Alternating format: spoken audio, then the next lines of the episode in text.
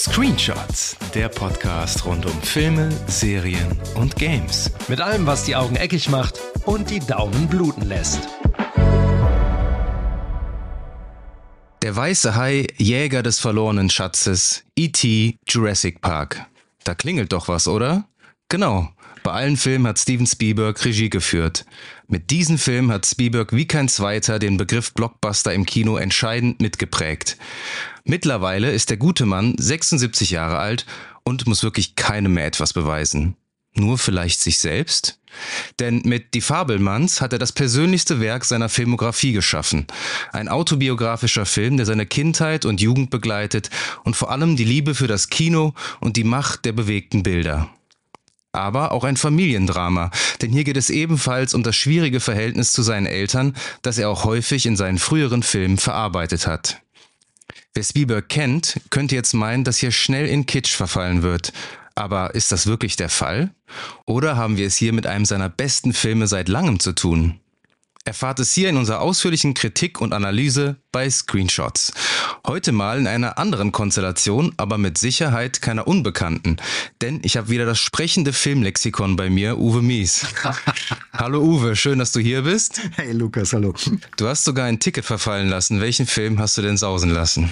Ja, äh, der heißt Die Linie und äh, ist ein deutscher Problemfilm mit Schweizer Co-Produzenten, aber das habe ich mir jetzt halt heute doch mal gerne gegönnt. Sehr schön. Zur Abwechslung. Das weiß ich sehr zu schätzen. Und da du das so gut kannst, Uwe, fass doch einmal kurz die Handlung zusammen für die Fabelmanns. Gut. Der Held heißt nicht Steven Spielberg oder Steven Fableman, sondern es ist Sammy Fableman, ein alter Ego. Und äh, der wo wächst in einer Familie auf, ist der älteste Sohn eines Ehepaars, wo der Vater ein Ingenieur ist. Wir sind Anfang der 50er Jahre. Die Mutter wäre gerne Konzertpianistin geworden, ist eine sehr musisch begabte, interessierte Frau. Sie hat sich äh, zurückgestellt, in den Dienst der Familie gestellt und äh, so dass der Vater also Karriere machen kann und die Familie ernähren werden kann. Wir steigen ein im Jahr 1952. Äh, man schaut sich am Ende des Jahres einen Film an, der heißt Die größte Show der Welt. Das ist der aktuelle Film von Cecil B. DeMille.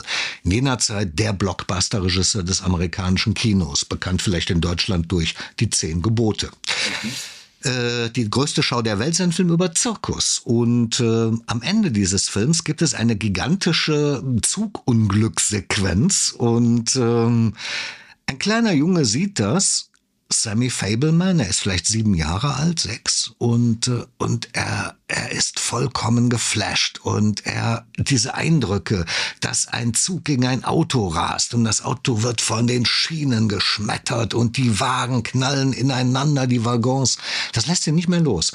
Und er muss das selber nachspielen mit seiner Modelleisenbahn. Er bekommt zu Wein oder zum jüdischen Fest eine Modelleisenbahn geschenkt und jetzt will er das gerne nachdrehen und seine Mutter unterstützt das.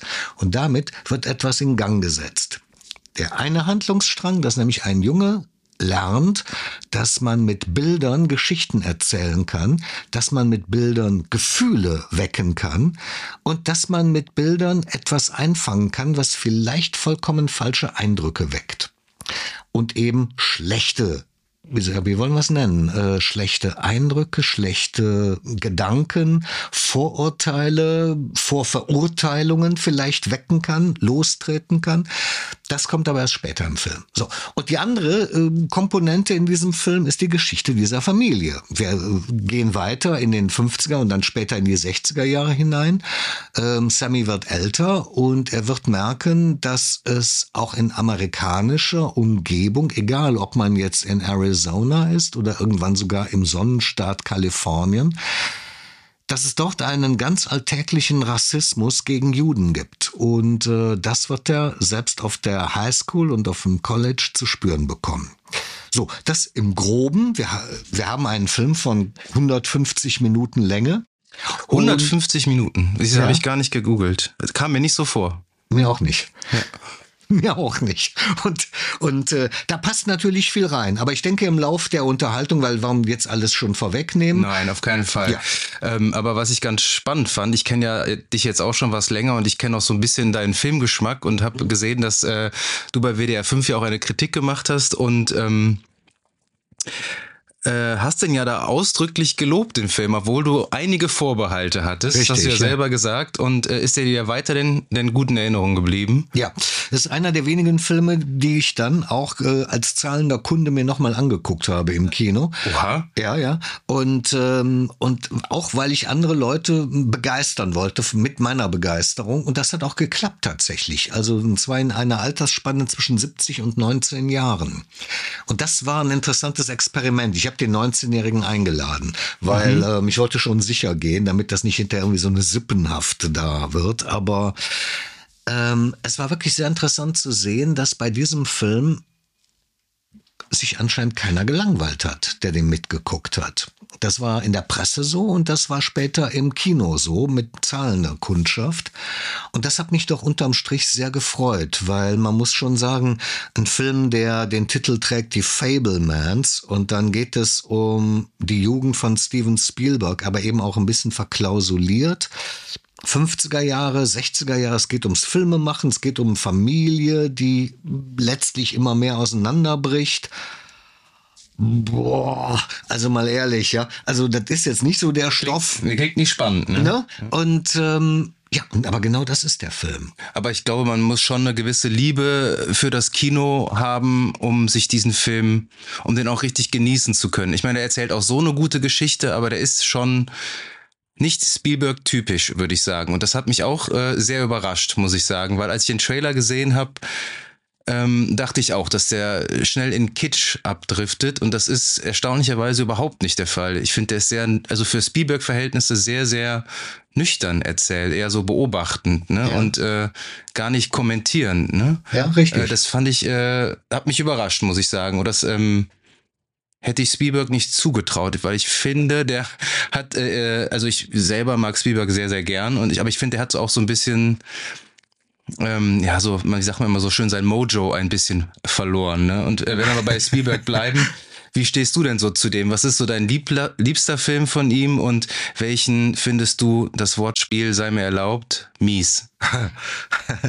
äh, er, Spielberg, ich kenne ihn fast seine ganze Karriere lang. Und ähm, ich finde eigentlich seinen ersten, der ins Kino kam, Duell, fast mit den besten. War das nicht ein Fernsehfilm? Ja, ein Fernsehfilm, der aber dann als so gut bewertet wurde, dass Universal den ins Kino gebracht hat. Und dann war der durchaus äh, erfolgreich. Äh, er durfte ebenfalls danach den teureren ähm, Je, wie hieß denn der jetzt noch? Express? Danke, ist mir jetzt nicht eingefallen. Und, und dann kam ja der Weiße Hai. Den Weißen Hai finde ich bis heute ein Hammer von Film. Ich bin ein Fan von, ähm, ja, von äh, Jäger des verlorenen Schatzes. Und, und dann wurde es schwierig mit Spielberg, finde ich, weil da kamen Filme, die haben mich nicht die Bohne interessiert. Also E.T. ging mir an der Geige vorbei. Äh, ich habe bis heute nicht gesehen Königreich der Sonne und ähm, Was? Und auch nicht die Farbe Lila. Das sind die beiden Spielberg-Filme, die mir durchgegangen Die Farbe Lila habe ich auch nie gesehen. Ich habe tatsächlich, wenn ich mal seine Filmografie durchgehe, ähm, auch äh, viele Filme ausgelassen. Ich glaube zum Beispiel 1941, Always, Die Farbe Lila, äh, Sugarland Express habe ich auch nicht gesehen. Ähm, aber ich meine, der Mann hat über 30 Filme Ja, gemacht. wenn ich jetzt auch die aufzählen sollte, könnte ich das gar nicht. Weil es gibt auch aber schwer, auch, ne? es gibt Ja. Filme dabei, die sind unter aller Sau. Also wenn man so einen Film wie Hook sieht, Oh, da, das, da, Ne? da triffst du einen wunden Punkt bei mir. Ich, ich liebe? Hook. Ja. ja gut, okay. Ähm, ja, aber das hat auch, glaube ich, es hat was mit meiner Kindheit zu tun. Ich verkläre den ein bisschen. Ich mag den total gern. Always war zum Beispiel wirklich Kitsch. Ähm, es gibt ähm, auch sehr schlimm Amistad. Dieser Den habe ich auch nie gesehen. Auch nie gesehen. Also das ist, der sieht dann wirklich aus wie ein Fernsehspiel. Und ich bin ein großer Fan des zweiten Jurassic Park Films. Der Das ist hat auch so was ungewöhnlich, ne? Hartherziges. Das fand ich sehr gut, ähm, weil man, das hat dann gezeigt, der Spielberg kann in der Tat sehr unangenehm sein. Oder sagen wir mal so, wenn es ernst wird, dann bleibt er bei der Kiste dran. Äh, Minority Report und Krieg der Welten hatten auch jeweils immer Szenen, die waren sehr, sehr stark. Und im Gesamtwurf hat man immer gedacht, ist eigentlich nur ein 75%-Film. Wieso? Wie kommt das? Und ähm, hier, ne, ein Film, den wir eigentlich beide gut fanden, der Soldat James Ryan. Aber ich begreife bis heute nicht diese letzte Viertelstunde, wie der das so so so aufweichen, so so so abschmelzen kann. Ich verstehe das nicht. Ähm, und dann natürlich Schindlers Liste. Ähm, ja. Ein Film, wo ich persönlich sage, der braucht das nicht, dass die am Ende da über den Hügel kommen und zu dem Grab gehen und auf einmal ist alles farbig. Warum? Was ist das für ein Bogen in unsere Jetztzeit, die es natürlich schon lange nicht mehr gibt? Also ähm, der Film das war doch die echten Schindlerjuden. Ja, aber das spielt doch keine Rolle. Ich meine, in, in, wenn ich den Film in zehn Jahren gucke, was wird kleben bleiben? Die drei sagenhaften Hauptdarsteller. Liam Neeson, Ben Kingsley und Ralph Fiennes, der diesen Wahnsinns-Nazi da spielt und zum Weltstar aufsteigt. Und äh, also da, das war, aber in den 90ern finde ich Spielberg auch sehr schwierig. Und ja, und zuletzt ja Mojo verloren. Ja, das stimmt. Also Bridge of Spies hatte noch ein paar gute Bridge Momente. Bridge of Spies war der letzte äh, ganz gute Spielberg-Film, fand ich aber auch. Tim ja. und Struppi oder Hab ich da auch nicht denkt man, gesehen. Da denkt man ja wirklich, das soll ein Spielberg-Film sein. Also da, war, da saß man ja fassungslos vor. Und ähm, jetzt bin ich eigentlich mal gespannt, wie du das siehst. Ich weiß ja jetzt nur, was du nicht gesehen hast. Du meinst jetzt zu den aktuellen Filmen oder nee, was? generell Spielberg. Wir, müssen das ja erstmal so auf Ja, also pff, Einschaukeln. ja, Spielberg war halt, äh, so viele Filme meiner Kindheit äh, gemacht. Ähm, Mhm. Also ich muss sagen, ich bin, äh, ich gehöre, glaube ich, zu der Generation, ich bin ja noch was jünger als du, ähm, äh, der wirklich auch mit E.T. und Hook und äh, später dann, wenn man ein bisschen härtere Filme gucken konnte, die Indiana Jones Trilogie, sage ich jetzt mal bewusst, ähm, den vierten klammer ich immer so ein bisschen aus. Ähm, ja, ich, ich liebe Steven Spielberg, ich finde den super. Ich finde, ich mag auch den Spielberg Kitsch. Ich mag das, ähm, weil der, äh, der, der, der schafft es halt trotzdem immer, ähm, Emotionen zu transportieren, nicht in allen seiner Filme, aber äh, was natürlich immer dazu kommt, äh, da macht er sich natürlich auch immer ein bisschen leicht, dass er John Williams immer äh, dabei hat, Ja. äh, der wirklich meiner Meinung nach 50 Prozent seiner Filme ausmacht. Ja. Und ähm, aber nichtsdestotrotz äh, habe ich jetzt dem Film auch nicht wirklich entgegengefiebert, aber der hat mir irgendwas in mir getriggert, äh, äh, mir gesagt so, hey, äh, den möchte ich mir angucken. Und ähm, wenn wir jetzt im weiteren Verlauf über den Film sprechen und den auch ein bisschen spoilern, äh, können wir ja beide auf jeden Fall eine Empfehlung für den aussprechen. Also mir hat der auch sehr Ja, gut gefallen. ja. Schaut euch den an, vor allen Dingen im, im Hinblick auf ähm, die Besuchszahlen, die er wirklich für einen Spielberg, der immer äh, früher Leute ins Kino äh, gelockt hat, nur mit seinem Namen, ja wirklich sehr mau sind, was sehr schade ist. Ähm, äh, vor allen Dingen, weil es halt sein persönlichster Film ist. Und das fand ich ganz ungewöhnlich. War das bei dir auch so, dass bevor der Film startet, Steven Spielberg äh, in so einem kurzen Clip sich an das äh, Kinopublikum äh, wendet? War das, war das bei dir auch so? Nee, das war in der Pressevorführung nicht, aber dann in der, in der Ach, Kinoaufführung. in der Kino ja. war das, okay. Ich, das war ja auch sehr ungewöhnlich, ne? Dass er, Ja, ich kenne im Moment nur einen anderen Film, wo das so ist. Äh, tatsächlich die Zehn Gebote, wo der alte Cecil B. DeMille mit 80 fast äh, in seiner Bibliothek und dann, wir sehen jetzt, und ein biblisches Epos. Die Spielzeit beträgt 241 Minuten. Ich dachte, lieber Gott, warum bin ich nicht vorher aufs Klo gegangen? Aber dann gab's eine Pause. Aber ich fand das schön, dass der Spielberg das gemacht hat, ähm, weil weil es vermittelt ja dann doch, das ist ihm wichtig, ja. Und, ja, und da, also das hat nochmal, da, da weiß man, denkt man jetzt, okay, jetzt muss ich aber mal richtig hingucken. Ja, So. aber es hat nicht gleichzeitig aber nicht so eine komische Bugwelle von Wichtigkeit, ne, sondern einfach es war so ein persönlicher Gruß, so nicht aus der Küche, sondern vom Regisseur und äh, und der mir jetzt sagt, hey, das ist ein Film. So viel Spaß. Aber ja, lass uns über den, ähm, den Cast gerne mal sprechen. Und Ja. ähm, da haben wir jetzt äh, auch viele unbekannte Namen dabei. Den, die, die meisten hat man auch schon gesehen. Also die Hauptrolle, das alter Ego, Sammy Fableman spielt Gabriel LaBelle, habe ich auch noch nie gesehen. Nee, kannte ich auch nicht. Ähm, hat aber auch einen feinen Job gemacht. Ähm, seine Mutter wird gespielt von äh, Michelle Williams, äh, Mitzi Fabelman. Die echte Mutter von Steven Spielberg hieß äh, ja Leah äh, Adler. Also sie ist ja ursprünglich Spielberg, sie hat ja dann nochmal geheiratet, ne? Das, was ja auch ein Spoiler für ähm, den Film ist. Sein Vater wird von ähm, dem immer wunderbar ich bin überrascht, er sieht doch immer so jung aus, ne, Paul? Ja. Der ist auch noch jung. Ja. Weil ich habe mal geguckt, weil äh, ich finde, er ist ein bisschen zu jung für den äh, als Ja, aber Vater. er ge- hat diese Frisur, diesen Scheitel, der macht ihn irgendwie zehn Jahre älter. Das, das stimmt, ja, aber der ist irgendwie nur ein paar Jahre älter als ich. Ähm, der spielt den Vater Burt Fableman, ah, ähm, also im, in echt dann Arnold Spielberg, der jetzt vor ein paar Jahren gestorben ist und stolze 103 Jahre alt geworden ist. Das muss man sich mal überlegen. Ähm, dann ähm, haben wir noch den, den den Onkel, also den besten Freund der Familie, Benny äh, Löwy, gespielt von Seth Rogen. Dann noch die drei Schwestern, ne? Also ich glaube, er war der einzige Junge. Ne?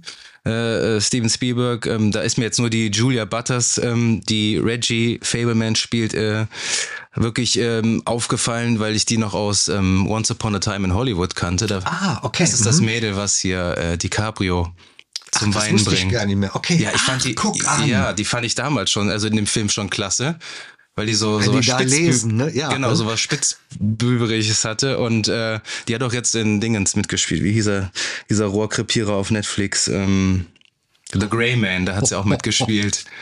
Ne? Ähm, ja, und wer äh, noch einen ganz, ganz kurzen Auftritt hat, ähm, aber äh, maximal effizientes ist Judd Hirsch als Onkel Boris. Boris, ne, ja. Also das war ja ein grandioser Auftritt. Ähm, und natürlich zu guter Letzt äh, würde ich auch zum Schluss bes besprechen, ne? äh, David Lynch. Ne? Ich, ich wusste nicht. Ich habe ihn nicht erkannt. Ich habe den auch nicht erkannt. Ich dachte aber nur so, das, äh, was, was für eine geile Szene. Aber lass, ähm, Ja. lass über die letzte Szene auch dann äh, zum Schluss äh, sprechen, auf jeden Fall.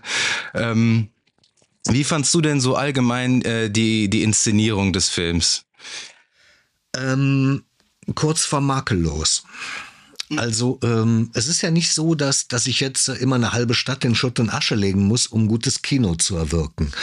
Ähm, aber ich habe selten einen Film gesehen, wo man, und ich finde, in den letzten Jahren kommt das aber immer stärker zum Tragen, wo man sehen kann, dass der Spielberg einfach sein Handwerk aber auch beherrscht. Dass der genau weiß, wo er eine Kamera anzusetzen hat, wie er eine Kamerafahrt zu machen hat, damit einfach die Spannung steigt.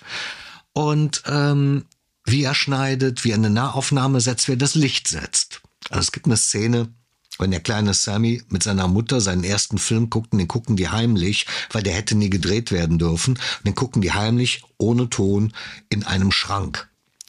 Und eine so intime Szene und wie schön da das Licht ist. Es kommt ja nur von dieser kleinen Schrankwand, wo das Meinst Licht jetzt jetzt äh, die, die, zurückgeworfen wird. äh, zu Beginn oder wo er seine Mutter quasi überführt? Nee, ähm, ganz zu Beginn. Okay. Dieser, ne, dieser kleine Eisenbahnunfall.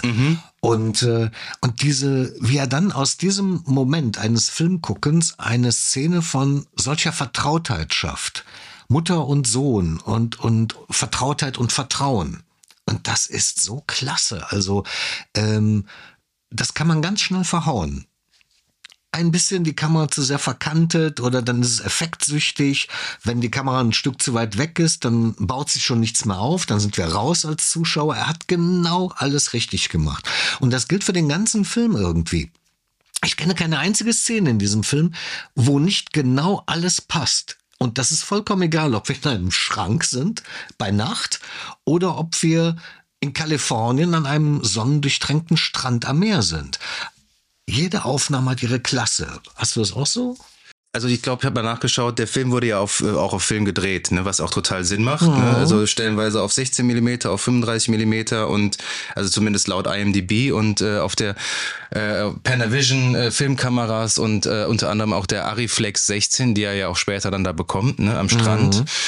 Ja, ich bin so ein, ich bin ja so ein großer Freund von CinemaScope. Auch äh, ich verstehe manchmal nicht, wann, wann entscheidet sich Spielberg für klassisches äh, Kinoformat 16 zu 9 und wann CinemaScope. Also das erschließt sich mir nicht. Ist es ist wahrscheinlich auch deutlich teurer oder aufwendiger, ich weiß es nicht. Ähm, aber ich mag halt einfach dieses, das, also das framet die ähm, Figuren nochmal ganz anders.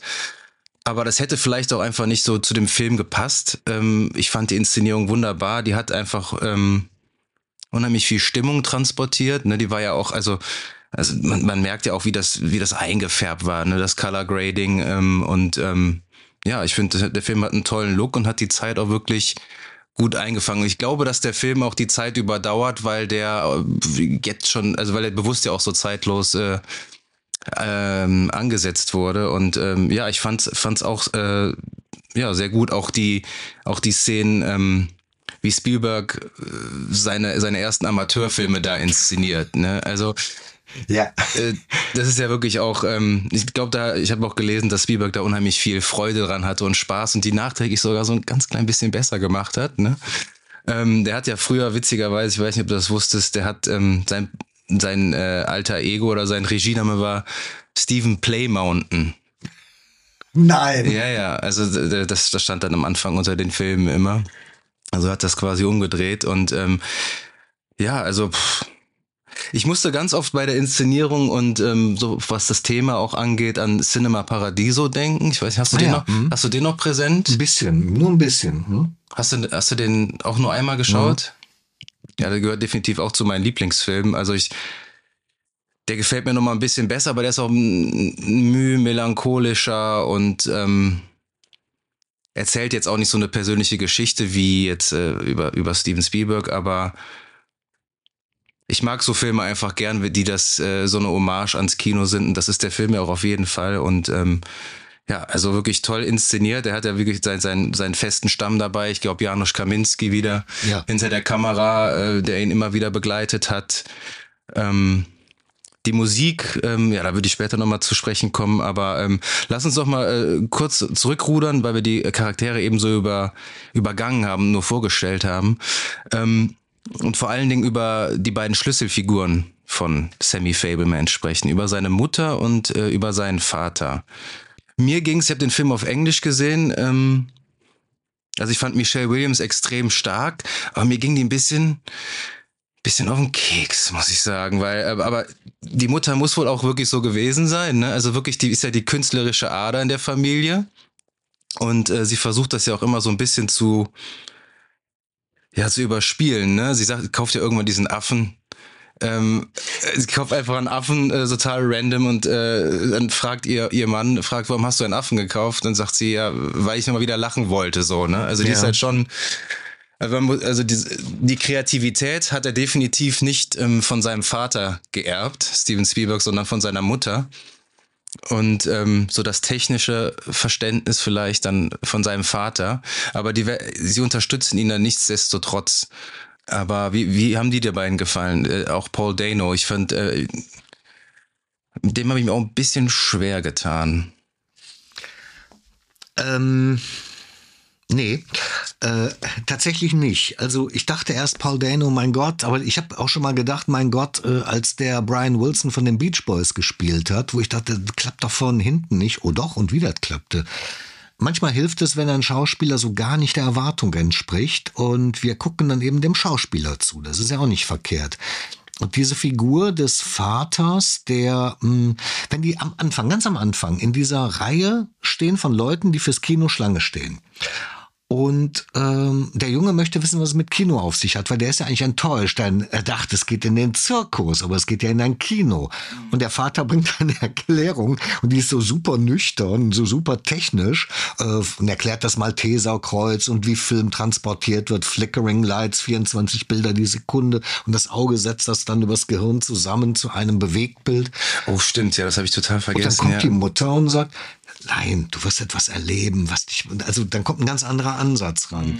Und wenn man das dann so, da ist eigentlich schon alles drin, was Spielberg später ausmachen wird. Also ähm, er ist ja wirklich die Synthese seiner Eltern geworden. Ne? Also ein, ein exzellenter Techniker, der aber trotzdem das Gefühl sich bewahrt hat. Vielleicht nicht immer gleich gut, aber bewahrt hat. Und ähm, im Laufe der Handlung, ja, habe ich ein bisschen dann auch gedacht, ähm, warum haben die sich dann, also warum hat diese Frau diesen Mann geheiratet? Genau. Äh, wenn sie doch eigentlich alles das, was ihr wichtig ist, dafür aufgibt. Das ist ja auch die Zeit, in der der Film spielt. Ne? Da spielt sie, aber sie möchte ja trotzdem nicht ähm, diese, dieses klassische, klassische äh, Role Model da erfüllen. Ja. Sie bleibt ja trotzdem noch äh, für ihre Verhältnisse in der Zeit ähm, recht ja, unabhängig. Ähm, beispielsweise will ja nie den Abwasch machen, weil sie sich nicht die ähm, Ja, genau. Also die äh, Finger äh, dreckig machen möchte, weil sie nicht äh, die, äh, spülen möchte. Aber ich weiß nicht, ob es auch so eine jüdische Tradition ist. Ich glaube, es hat auch was mit Koscher zu tun, dass sie immer diese Platten da alles zusammen äh, nach, nach dem Mittagessen oder Abendessen, dann räumen die einfach nur den ganzen Müll zusammen, schmeißen ihn zusammen und äh, da muss man nicht spülen. Ja, muss man nicht. Ich glaube, es hat aber auch was mit der äh, äh, mit der jüdischen Tradition ich glaube, hier war es tatsächlich so, dass ähm, es, weil weil die die ältere Tante, die beschwert sich ja immer. Ach, die habe ich auch. Die ist ja auch großartig. Ja, ne, ne? so ja. diese ganz trockene jüdische und äh, die die regt sich ja äh, auf ihre Weise sehr distinguiert und prononciert auf, dass dass es anscheinend kein richtiges Besteck und kein richtiges Geschirr gibt ist natürlich sehr praktisch. Ne? Die räumen einmal so die Tischdecke, ja, zack, genau. fertig, ne? dann ist der Tisch wieder leer. Aber ähm, ich glaube, die Mutter sagt irgendwann mal, ähm, weil der Sammy sie fragt, äh, sagt sie, ähm, dass sein Vater, ihr Mann, derjenige gewesen oder der erste gewesen wäre, der sie wirklich, der ihr wirklich bedingungslos gestanden hat, dass er sie liebt. Und das kann es schon sein, dass, dass man vielleicht dann bereit ist, sein Leben hinzugeben, nicht wegzuwerfen, aber in die Hände von jemand zu übergeben, um den Preis, dass man sich selber vielleicht, dass man selber zu kurz kommt. So jedenfalls, das, das ist eine, wenn man so will, Tragödie, die in diesem Film aber durchaus zum Tragen kommt und diesem Film ja auch nochmal dann quasi auf so einer Nebenschiene einfach eine Tiefe mitgibt, über die man ja wunderbar nachdenken kann. Ja, was, hätte, was hätte ich getan? Ja, so habe ich die richtige geheiratet? Hätte ich es vielleicht anders machen sollen? Falls nicht, wieso war es richtig? Das sind ja keine schlechten Fragen. Und äh, ich finde, der Spielberg hat da eigentlich ein paar sehr gute Bilder für gefunden und leider auch gute Szenen gefunden, warum die Mutter dann sagt, warum Mitzi sagt, nein, ich verlasse euch. Um den Preis, dass die Familie gesprengt wird. Und da können wir die Überleitung zu Seth Rogen machen, mhm. den ich für eine Fehlbesetzung gehalten habe. Ich finde es schwierig, also der spielt dann wirklich äh, größtenteils nur ähm, Comedy-Rollen. Ähm, er hat das nicht schlecht gemacht, keine Frage, aber irgendwie hat er mich immer so ein bisschen rausgerissen, weil ähm, ich konnte nicht ernst nehmen. Ich äh, es, er, spielt ja, er spielt ja den Onkel Benny, äh, mit dem den, äh, den, mit, den Mitzi ne? äh, dann äh, später, für den sie ihren Mann dann verlassen ja. wird. Ne? Ähm, ich, als ich den Film das erste Mal sah, wusste ich nicht, dass Seth Rogen mitspielt. Ich habe ihn auch nicht erkannt. Nee? Nee. Ähm, wahrscheinlich, weil ich ihn auch noch nie mit so gekämmtem Haar gesehen habe. Also mit der Pomade und dem Scheitel auch und äh, dachte, okay, äh, wie, wie der auch seine Dialoge gesprochen hat, wenn der Jung, wenn, wenn er da seinen Kriegsfilm gezeigt hat, den er gedreht hat, dann kommt ja der Seth Rogen auf der Straße auf Sammy zu, Mr. DeMille. Und ähm, aber das ist schon, glaube ich, nach ab dem Zeitpunkt, wo er ihn überführt hat. Richtig. Ne? Ja. Und äh, aber wie, wie der Rogan das gespielt hat, auch diese Begeisterung, das war schon gut. Ja, hat, äh, keine Frage, aber der hat mich irgendwie, also optisch dachte ich so, ah, na. Ja, ich bin jetzt mal einfach korrupt, weil ich finde seine Filme fürchterlich. Also so die Kifferfilme, ne? Rogan steht für mich für so einen ganz hämischen Humor, den ich nicht mag. Der hat so was Schadenfrohes und das passt mir nicht. So, jetzt habe ich mal gesagt.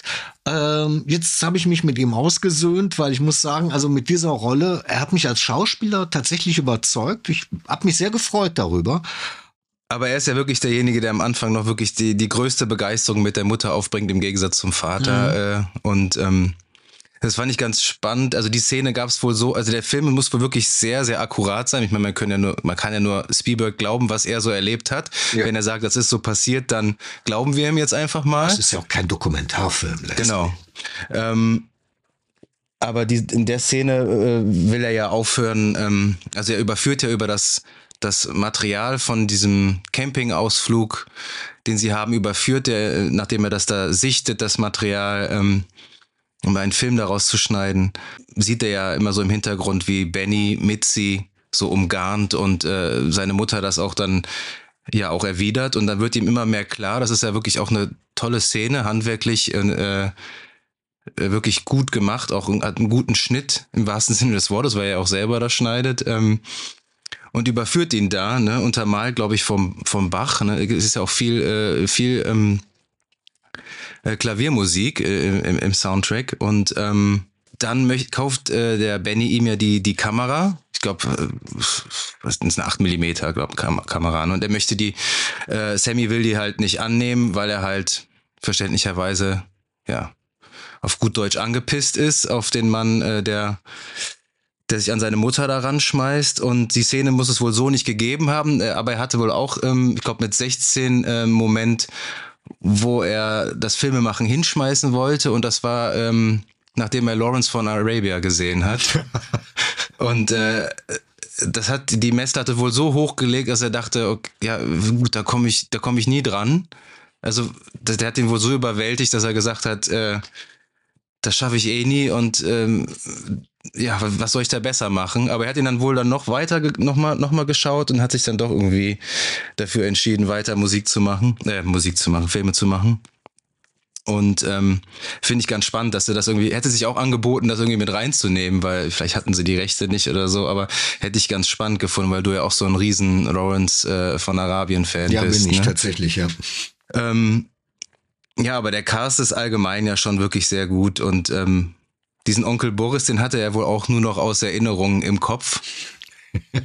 ähm, aber der, der Judd Hirsch, der, alt ist, alt ist der? Anfang 80 auch schon, ne? Also, Deutlich drüber, ja. Drüber. Deutlich drüber. Also der ist, der wirkte, wirkte noch recht fit, ne? Also ja. für sein Alter. Ähm. Drahtig, so wie der alte Harry Dean Stanton. Der war ja auch dann irgendwann, ne? So. Ja. Aber äh, ich, der hat eine Netto-Screentime von fünf Minuten. Tatsächlich nur. Ja, keine, weiß ich nicht. Also, ja, also glaube ich, ne? Ja. Aber der hat ja auch eine äh, Oscar-Nominierung als bester Nebendarsteller bekommen. Ähm, auch zu Recht, obwohl die Spielzeit natürlich sehr kurz war, aber der war ja, der war ja der Hammer. Ja, ist ein Akzent. Hast du, ne? hast du den auf Englisch auch geschaut? Beim ersten Mal, ja. Hm? Also wenn er da auch dann äh, diese äh, Jiddisch, Jiddisch da irgendwie da ja. so kurz mit einbaut, ich habe mich kaputt gelacht. Also so ein ähm, so eine coole Socke. Aber der hat, gibt ihm ja einige äh, wichtige Ratschläge fürs Leben ja. da noch mit, ne? Absolut, ja. Ähm, dieser berühmte Onkel, den irgendwie jeder hatte, vor dem man so ein bisschen Angst hatte, irgendwie so in der Kindheit. So die, die, diese Rolle spielt er da und ähm, ja, war, hat mir auch echt gut gefallen. Wer war denn so von, äh, von den ganzen, äh, vom Cast so dein Highlight? Tatsächlich der Hauptdarsteller. Echt? Gabriel Bell, ja? ja? Okay. Weil ähm, das war jemand, ja, der hat der hat's ja nicht leicht. Also er muss ja alles das transportieren, was Spielberg will. Und das ist nicht ganz einfach, weil ähm, da ist die Freude am, am, am Drehen. Also wenn er mit seiner Kamera und dann kniept er das eine Auge und du siehst, der ist begeistert. Ich glaube in dem Moment sofort, der dreht jetzt gerade diesen Film. Das mhm. ist irre. Das ist natürlich auch einfach wiederum hier Spielberg, toller Regisseur, dass der das genauso in Szene setzen kann. Dann ähm, der Moment, wie du eben schon meintest, am Schneidetisch, wenn Sammy dahinter kommt, dass es da ein Verhältnis zwischen seiner Mutter und dem Hausfreund gibt. Verdammt nochmal. Also das stelle ich mir sehr schlimm vor. Und wie das da gespielt wird und wie, wie, wie der auch so immer härtere Züge kriegt, wie der so ein bisschen so die, die, die, die, die, die Zähne, die, die Kinnladen, so wie die sich verkrampfen dann in dem Moment. Das ist ganz, ganz großes Kino, finde ich. Also da äh, mit einfachsten Mitteln stärkste Emotionen vermitteln das ist wow. Und dann hinterher in diesen Highschool-Sequenzen, die, die ich sehr bewundere. Also es gibt ja dann, ähm, auch wenn der da an diesem Strand dreht, ja, schon ungleich abgeklärter. Er ist nicht mehr so begeistert wie bei diesem Kriegsfilm, sondern hm, er dreht jetzt schon mit einem viel professionelleren Auge.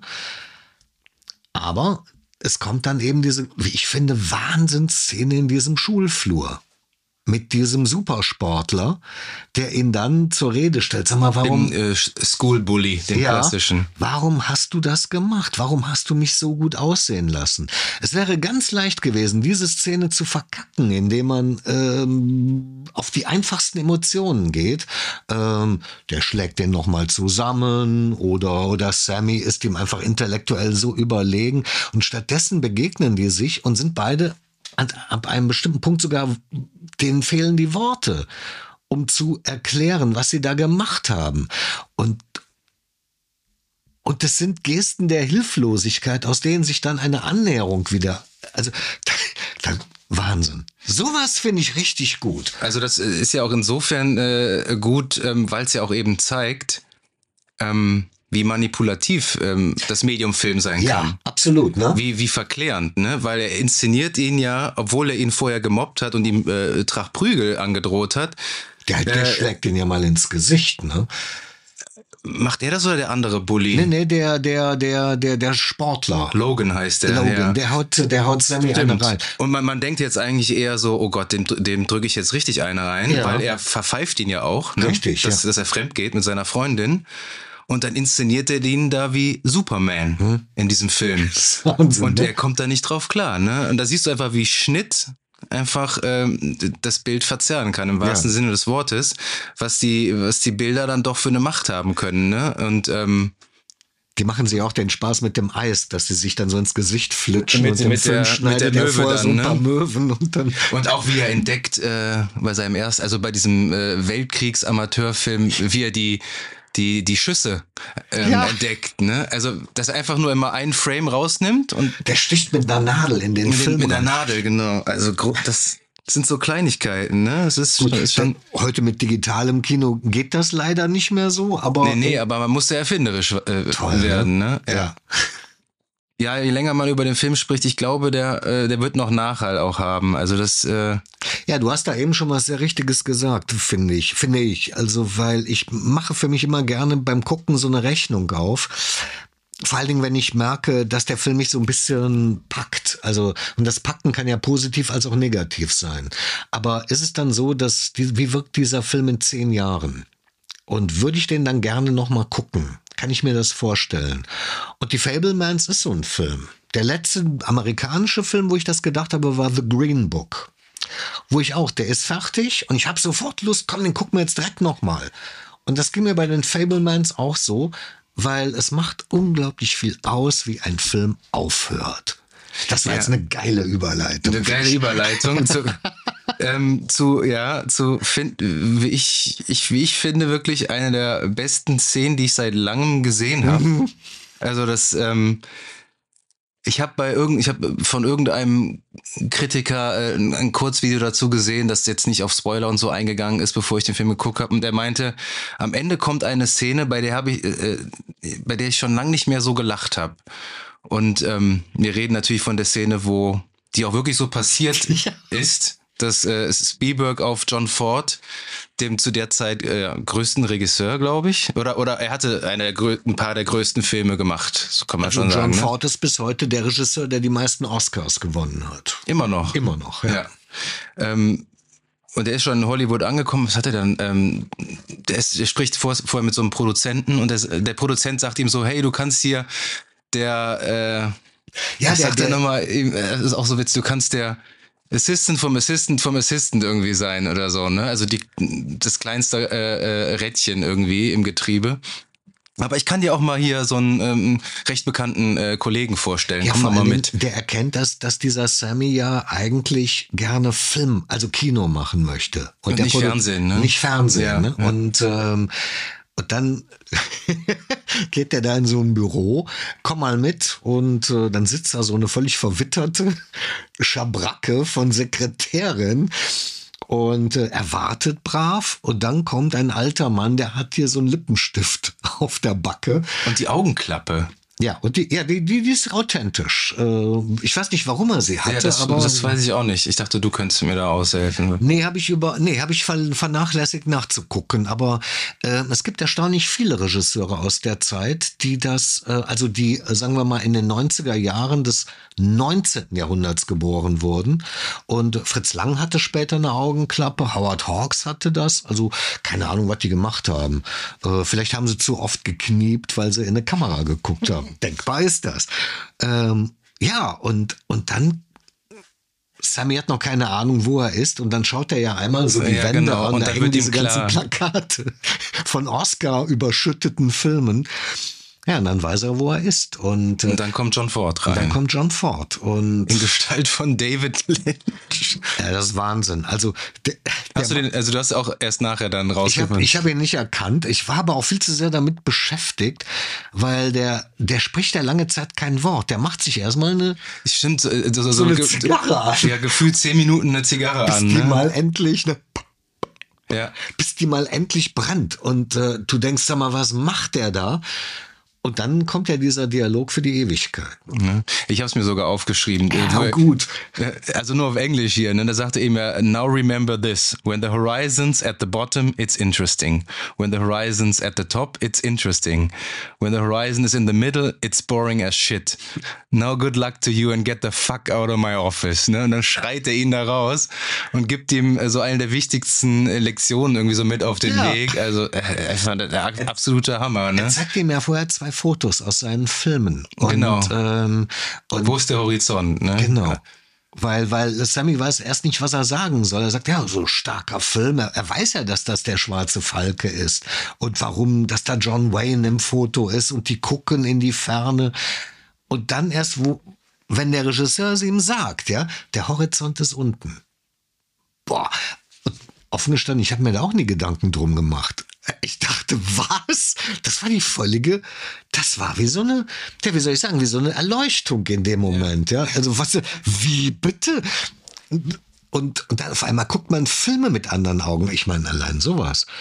Und dann ist das Gespräch beendet und Sammy verlässt das Büro und geht hinaus in so, wie, wie es bei so ist, in so Studiogeländen, zwei Gebäude und in der Mitte einfach nur so ein und der Horizont ist in der Mitte. Und da wird so manuell dann noch Auf äh, einmal nachgeschwenkt und zack, Credits, ne? Ja. Großartig. Also diese, diese Idee mit dem äh, nochmal irgendwie so nachzuschwenken mit der Kamera, die kam Weil Spielberg jetzt ist der Horizont unten. Ja, Spielberg wohl auch erst vor Ort und dachte wahrscheinlich so, ach, das macht ja total Sinn, ne? Also es ist ein witziger Kniff auf jeden Fall und ähm, der musste wohl auch drei Wochen David Lynch überzeugen, da mitzumachen. ist ja, der ist ja auch äh, nicht der, der einfachste, sage ich mal, ne? Nee. Und äh, nee. aber der bestand dann wohl darauf, sein Kostüm schon vor dem Dreh zu bekommen, um mehr in die Rolle zu finden. Mm. Ich weiß gar nicht, hat er jemals irgendwie so als Cameo in Anna, wahrscheinlich in seinen Filmen mitgespielt. Ich habe noch nicht so viele David Lynch Filme gesehen, aber ähm, ich wüsste es jetzt tatsächlich gar nicht. Ähm, ich habe auch nie darauf geachtet. Ich habe es jetzt auch wieder versäumt nachzuprüfen. Aber ähm, egal, äh, wer mal David Lynch in einem exzellenten Auftritt vor der Kamera sehen will, guckt. Oder wer David Lynch-Fan ist, der sollte sich The Fablemans angucken. Meine Damen und Herren, die Fablemans, ja. jawohl. Also wirklich, also einer der, ich würde sagen, eins der befriedigsten Enden, die ich seit langem gesehen habe. Ja, toll. Aber auch ähm, schade, weil dann setzt er die, diese Musik von John Williams ein und die die hört sich an wie die John Williams Musik aus den 70er Jahren. Also finde ich so ein bisschen, also ich höre so ein bisschen weißer Hai raus. Mhm. Und äh, das fand ich total toll, wie, wie Williams sich da selbst zitiert. Und ähm, ich habe total Bock jetzt äh, auf äh, Sammys Reise mitzugehen und mit äh, am liebsten noch zu sehen, wie er den weißen Hai dreht und und und. und dann ist der Film zu Ende, ne? Also so, also, ja, es äh, ist wirklich toll wo ich jetzt schon John Williams angesprochen habe, über die Musik wollte ich natürlich auch nochmal sprechen, weil das ist ja die letzte Zusammenarbeit zwischen John Williams und äh, Steven Spielberg zumindest vor dem Film gewesen, hat äh, John Williams selbst gesagt. Er will ja mit ähm, stolzen 91 Jahren in Rente gehen. Wer mag es ihm verüben, er möchte nur noch Konzerte spielen mit das muss man sich mal überleben. Also was, was der da noch äh, raushaut so in seinem Alter. Ne? Ja. ja, genau. Stimmt, Morricone, den, den habe ich ja sogar zweimal live gesehen. Äh, John Williams, das war mir nicht vergönnt, aber der kommt auch nicht nach Europa. Ich muss sagen, ähm, die Musik macht bei, also wenn, wenn John Williams die Musik in einem Steven Spielberg-Film macht, macht die für mich generell schon mal irgendwie, ist das für mich die halbe Miete, weil die, also John Williams macht für meiner Meinung nach keine schlechte Musik, ähm, hat aber auch ein bisschen ja, ich würde sagen, nachgelassen. Er hat ja auch nicht mehr alle Filme von äh, Spielberg jetzt die letzten äh, komponiert, zum Beispiel Thomas Newman noch, äh, Bridge of Spies und. Ah ja, okay. Hm. Gut, West Side Story war klar. Hm? West Side Story, ja, den habe ich gar nicht gesehen, weil ich bin kein Musical-Fan. Aber das, das äh, Thema zu Mutter und Sohn, was er da komponiert hat, das ist äh, eins der schönsten Stücke, die ich wirklich seit langem von ihm gehört habe. Ähm, und ähm, ja, es ist halt eben nicht dieses große Orchester, dieses große Tamtam, -Tam, was er sonst auffährt, sondern ganz puristisch einfach nur ein Piano. Der hat ja alle seine bekannten Melodien, E.T., Schindlers Liste und und und hat er zu Hause auf seinem Steinway and Sons Piano vorgespielt, das äh, wo auch hier die Mitzi Fableman drauf spielt. Das ist ja auch ein Steinway and Sons Piano und ähm, ja, also ich fand die Musik wirklich äh, unglaublich gut und ähm, finde schade, dass er den Oscar nicht bekommen hat. Äh, er war ja zu Recht dann 54. Oscar-Nominierung oder so. Ich weiß es nicht. Kann, kann, auch mehr sein oder weniger. Aber er hat ja verloren gegen, wie heißt er jetzt von ähm, Im Westen nichts Neues. Den Film habe ich auch gesehen und ich hatte mit meinem Vater gesehen, der meint die ganze Zeit, was ist das eigentlich für eine Musik? Ey? Das ist doch, das ist doch nur Lärm. Und ähm, ja, die war schon etwas experimentell, die Musik, aber ich würde, ich ziehe klassische Musik von John Williams vor und äh, ich finde, er hätte den Oscar dafür verdient gehabt und ähm, ja, richtig gut die Musik. Unterschreibe ich. Unterschreibe ich einfach.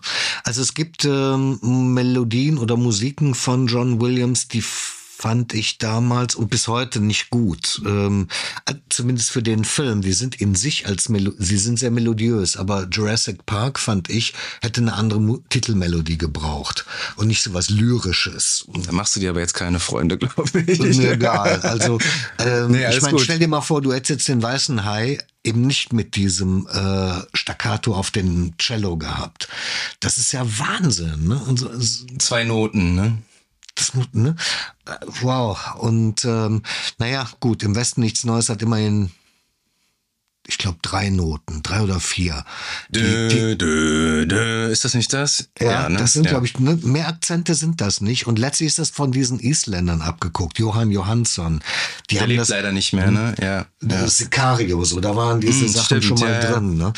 Äh, insofern, also, dass der, dass der Williams Genau wie du sagst, unterschreibe ich sofort, ähm, dass der eben auch mal sich sehr zurücknimmt und, dann reichen drei, vier Pianotupfer, um genau den Akzent zu setzen.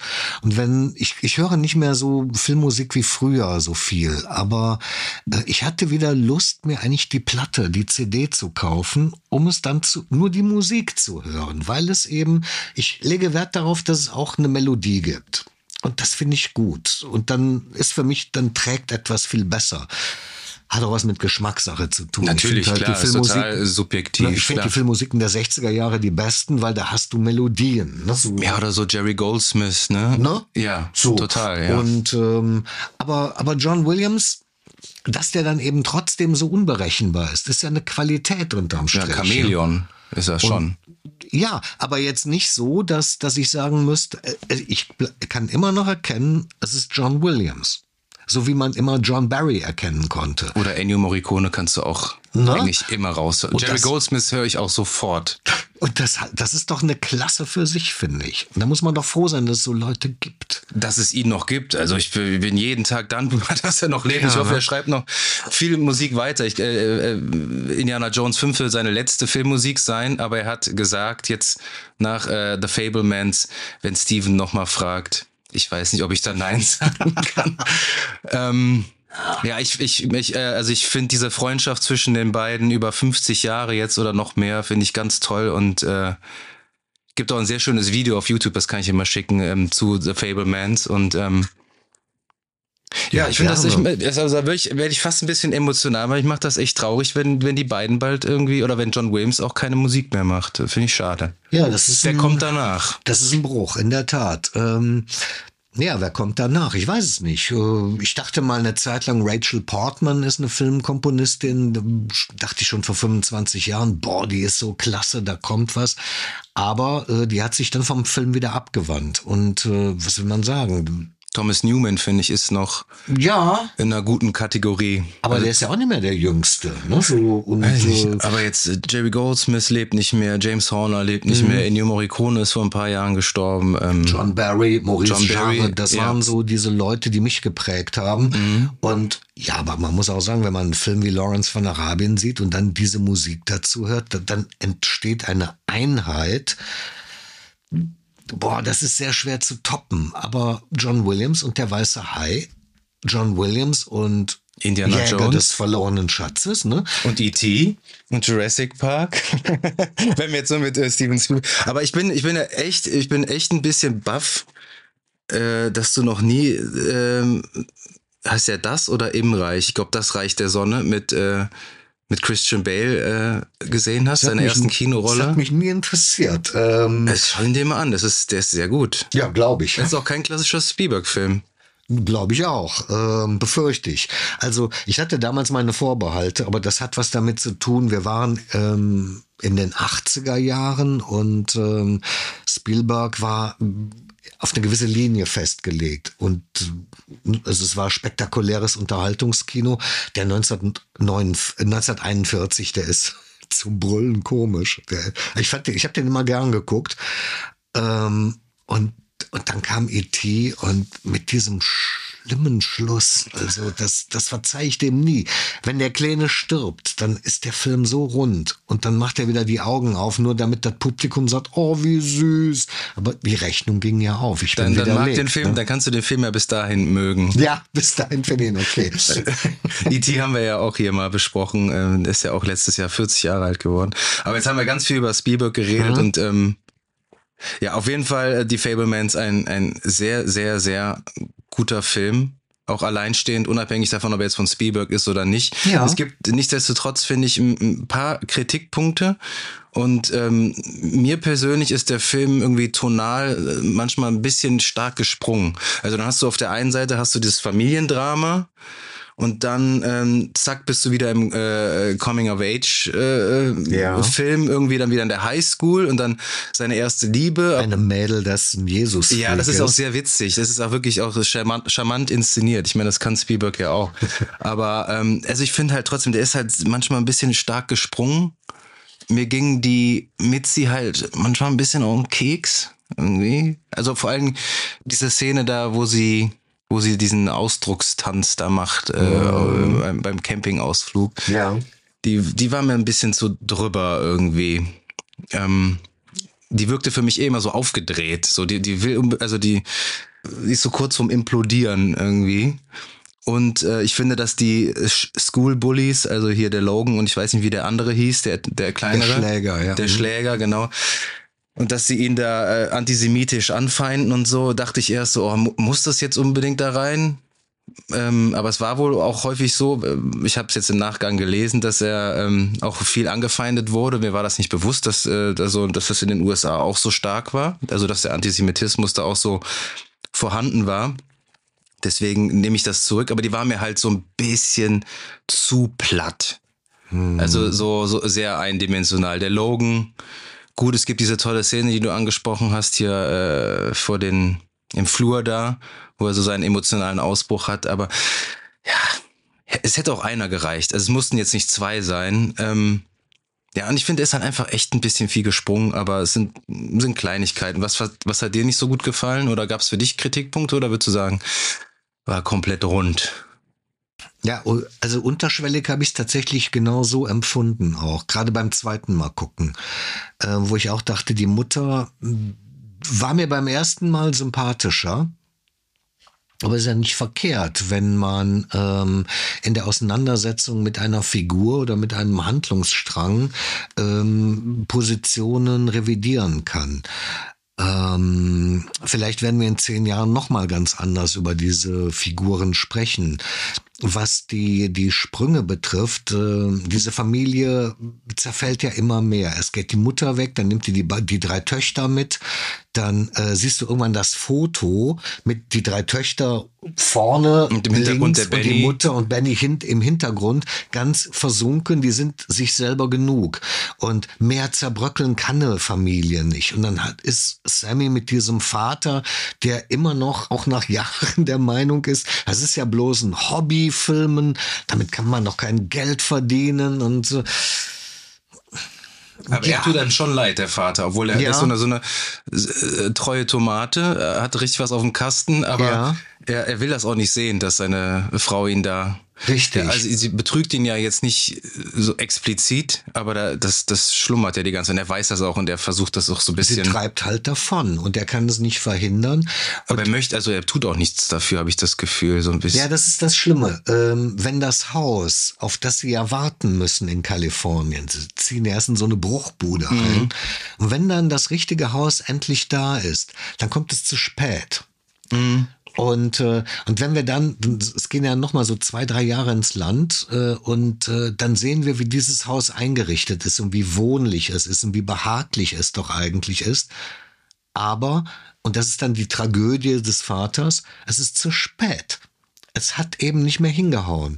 Und ähm, ich finde es eigentlich okay, dass das dann nicht weiter analysiert wird. In einem deutschen nee, Film, nee, nee, das, ne? das habe ich auch überhaupt, das hat mir nicht gefehlt. Aber in nee. einem deutschen Film wäre es vielleicht auserklärt worden und dann hätten wir da gesessen und hätten gedacht, boah, ey, so genau wollte ich es gar nicht wissen. Ja, ja, ja. Das wäre vielleicht das, wenn das Pendel in die andere Richtung schlägt. Das fand ich auch gut, keine Frage. Ne?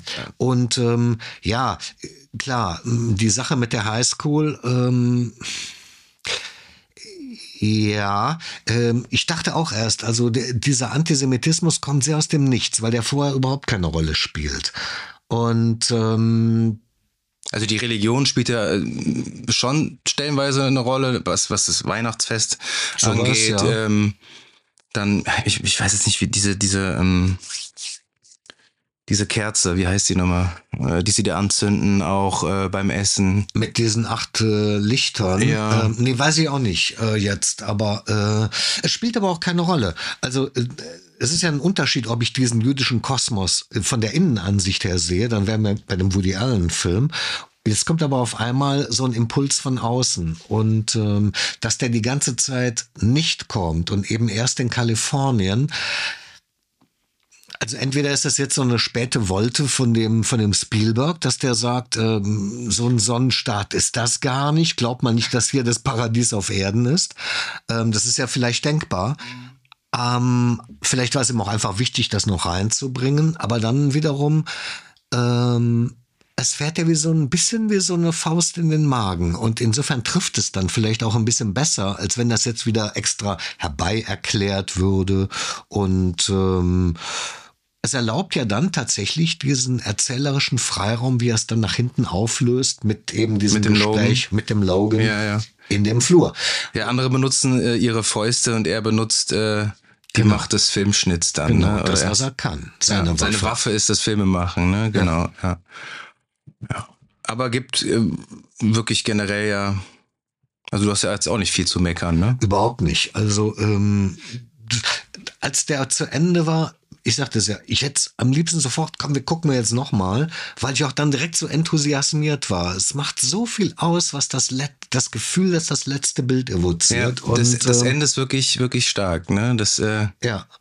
Und äh, lässt einem aber trotzdem so seltsam unbefriedigt. Also ich, äh, ich Ja. weiß nicht wie erklären. Also es ist, halt, ist ja keine abgeschlossene Handlung in, in diesem Sinne, ne? Aber Aber es ist eben ein Film über die Fablemans und die Geschichte der Fablemans ist zu Ende, weil jetzt geht er seinen eigenen Weg. Ja, aber die geht ja eigentlich, die hat er ja in seinen Filmen immer weiter verarbeitet. Der hat ja, glaube ich, 15 Jahre keinen Kontakt mehr zu seinem Vater gehabt. Stell Und hat jetzt- mal vor. Ja, aber er hat das ja zum Beispiel in Filmen wie E.T. hat er das ja immer mit einfließen lassen. Der, ab, der abstinente Vater, der, der die Familie verlässt, äh, dass die Mutter ja auch alleinerziehend beispielsweise. Ne? Er hat das ja schon häufig, äh, so die fehlende Vaterfigur in seinen Filmen äh, mit, mit eingebaut. Äh, Ja. Indiana Jones, äh, hier der letzte Kreuzzug, ist ja auch ähm, wie er da zu seinem Vater wiederfindet, ist ja, die haben ja auch eine schwere äh, oder eine schwierige äh, äh, Beziehung. Ich fand's, ich fand's eigentlich interessanter immer, wie Steven Spielberg Kindheit inszeniert. Und das aber interessanterweise bei den Filmen äh, oder inszenieren lässt. Vor allen Dingen bei den Filmen dann eben, die er produziert hat. Wenn man die Goonies guckt oder man guckt so einen Film wie hier von dem J.J. Abrams, ach, äh, Super 8. Das ist aber wirklich eine billige Spielberg-Kopie. Der ist nicht schlecht. Ja. Von J.J. Abrams, ne, genau. ja. Aber wieder am Anfang, dieses, diese Familie und die Kinder spielen Oder da. Poltergeist. Das ist, ja, ne, das ist so toll. Also, natürlich war, das ist so wie Ferien auf Salkrokan, ja, bei Astrid Lindgren. Es gab nie so Ferien und, und solche Haushalte. Aber es wäre doch toll gewesen, wenn man selber in so einem Haushalt aufgewachsen Ja, wäre. der erzeugt halt, der, der schafft es halt mit wenigen Momenten so eine Atmosphäre zu erzeugen, Ja. wo du denkst so, ach, da wäre ich jetzt auch gern Kind oder, oder wenn, die, wenn, wenn hier in die Fablemans, wenn die da diesen Zombie-Film drehen. Genau, ja. ja, mit dem Klopapier. Ja. Ne? ja, ja, ja, das ist, das kann er halt einfach. Und das kann er wie kein zweiter. Also- und ähm, umso Ja. trauriger ist wirklich die sind die Einspielergebnisse. Hier 40 Millionen Budget hatte der Film und stand jetzt äh, 43 Millionen Box Office. In den USA, ja. Nee, weltweit. Weltweit? Ja.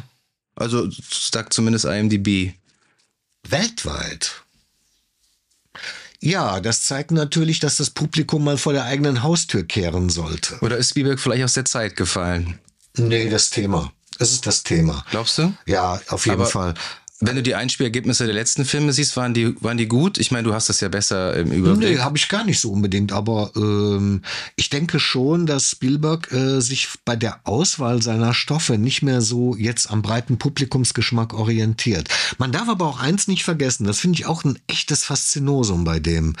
Ähm, ich kenne keinen anderen Regisseur, der, ähm, das, damit hat er angefangen Mitte der 90er Jahre dass der einen großen Film vorbereitet. 1993 haben alle nur von Jurassic Park geredet. Und im stillen Kämmerlein dreht er Schindlers Liste dann, ne?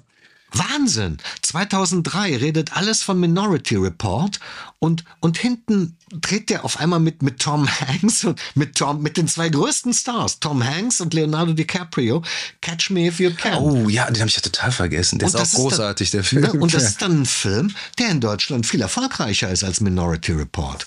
Und Beide gut. ja, also, und das, das sind dann so Sachen, finde ich faszinierend. Ne? Also, man könnte noch endlos über Spielberg quatschen und Ja, das, das Thema. könnte man tatsächlich. Das Thema AI machen wir jetzt am besten nicht auf. Nee, ne? nicht. Stanley, Stanley Kubrick und äh, Spielberg. Aber in Summe wirklich, um es jetzt einfach mal abzuschließen, ähm, ein wirklich im wahrsten Sinne des Wortes fabelhafter Film. Ne? Ja. Und ähm, für mich persönlich auch echt äh, inspirierend, weil ich habe mich auch irgendwie so ein bisschen an meine äh, Jugendzeit erinnert, in der Highschool, ähm, an meine Abi-Zeit.